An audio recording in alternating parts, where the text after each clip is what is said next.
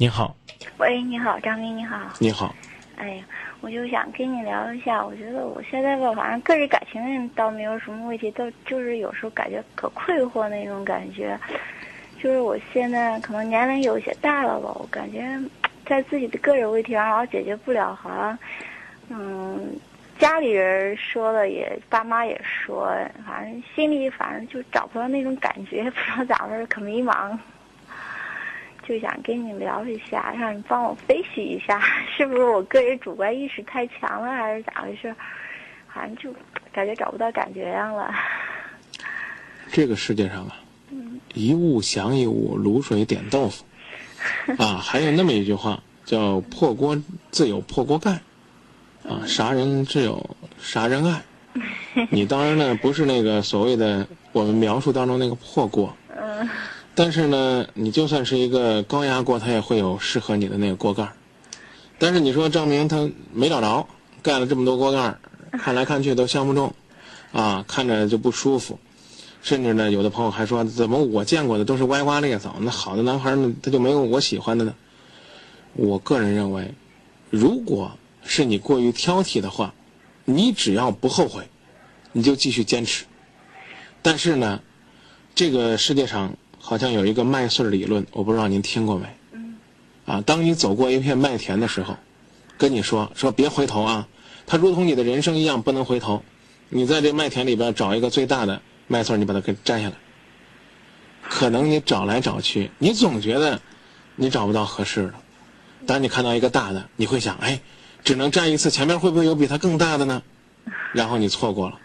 等你走到地头，你才发现你根本什么都没摘。这大概就是爱情。然后呢，等你在这样爱情的经历当中受伤了，啊，你又要去选择了。好，我们跟你说不摘麦穗了，我们选一个栋梁吧，选一棵树，你把它连根刨了抱回家里边，找一棵你觉得最茁壮的树，你抱回去。可能最终你会找一个差不多的，它未必是那个森林里边最茁壮的树，但是呢，可能是你觉得还看得上眼的，然后你就会抱回去。这大概就是婚姻。这不是我说的，这是古希腊的一个很古老的故事。嗯，听说过，但是好像自己没有觉得，反正见着见着见的也可多了，也没觉得，也没有感觉自己就是可挑剔。哎，如果说你没觉得自己很挑剔，嗯，那要么是别人挑你，要么就是你还没有遇到那个合适的。我总觉得，反正别人要问我的话，就是朋友啊什么，到这么大还没结婚，咋回事？那你多大了？三十一了，三十一了，嗯，那是比刚才那位二十八岁的 女孩子大一些。其实我自己倒觉得无所谓，我觉得就是说，虽然说年龄有些大吧，都说女人一到三十岁好像就是应该就是好像有些年龄偏大了，但是我自己觉得我年龄还不算太大，然后我也不能因为自己年龄大而就是饥不择食啊，赶快找一个就嫁了。哎，你这句话说的很准确。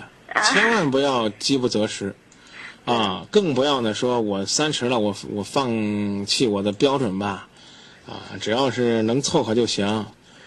嗯，这个婚姻的事不是凑合的，你挑了那么多年，如果不是说你处心积虑的挑，不管是你主动的挑还是你被动的在挑，你挑了那么多年，你大概一定想挑一个所有的人都比拟不了的。但是我提醒啊，我提醒。这个事儿是要看感觉的。如果哪天你见了一个你觉得不错的，那就别挑了。就就大概就是我刚刚说那个例子，就是你见了这棵树，啊，你觉得还挺中意，你就不要说说张明，我走了那么多的这个名山大川，我见过那么多的树，都比他壮得多。我没挑，我挑他是不是很亏啊？这个世界上爱情啊，或者说婚姻呢，不是好与不好。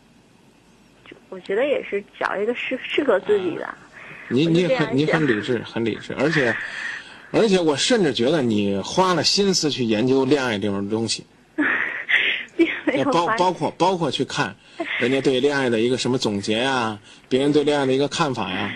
嗯，是我反正自己。你你你前面那句话大概就是我们《今夜不寂寞》里边曾经说过的：爱情没有对与错，没有好与坏，只有是不是适合你。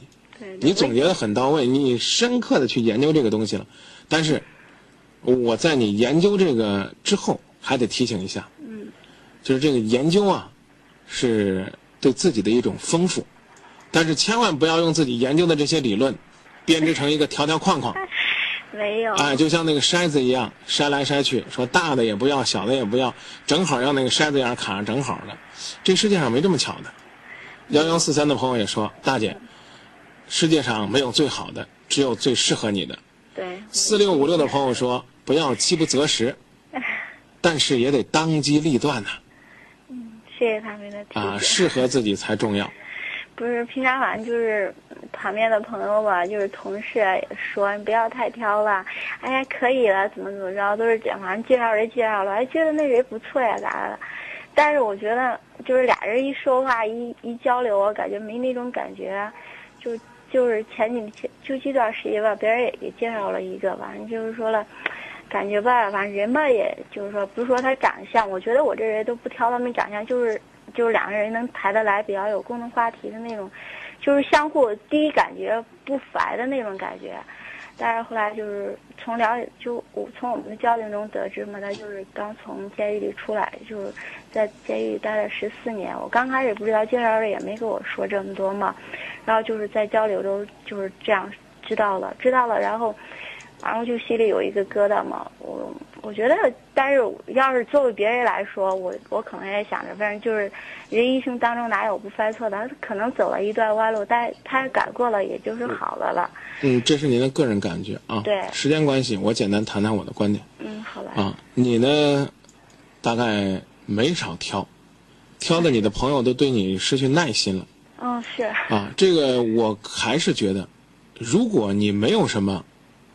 特别不如意的地方，比如说你的这种各方面条件特别差的地方，我不是看不起曾经有过所谓的失足经历的人，嗯，对。但是你的朋友给你介绍，应该传统的、传统的还是说比较般配。那我不知道他如何认为这个刚刚呢恢复自由的人和你哪个地方般配。我也不是说你的朋友故意跟你找茬找别扭啊，我只是说。你大概挑的，你身边的朋友已经没信心了，所以呢，还是刚刚那位朋友的建议转述给你，就说不要饥不择食，但是呢也得当机立断，啊，不要太磨叽了。这位朋友还提醒，这虽然是句方言，但是我相信你听得懂。啊，你磨来磨去，最终呢把自己的这个所谓的个性也磨平了，这种韧性也磨没了，最后大概呢只能用凑合来总结。所以希望呢你能够。在依然还是一朵花的时候，去寻找适合你的绿叶，不要等到自己呢这个都不觉得自己是花的时候，那我觉得你就没有信心再去挑，也没有耐心再去选择了。今天说到这儿吧。哎，好，谢谢你啊。好，再会。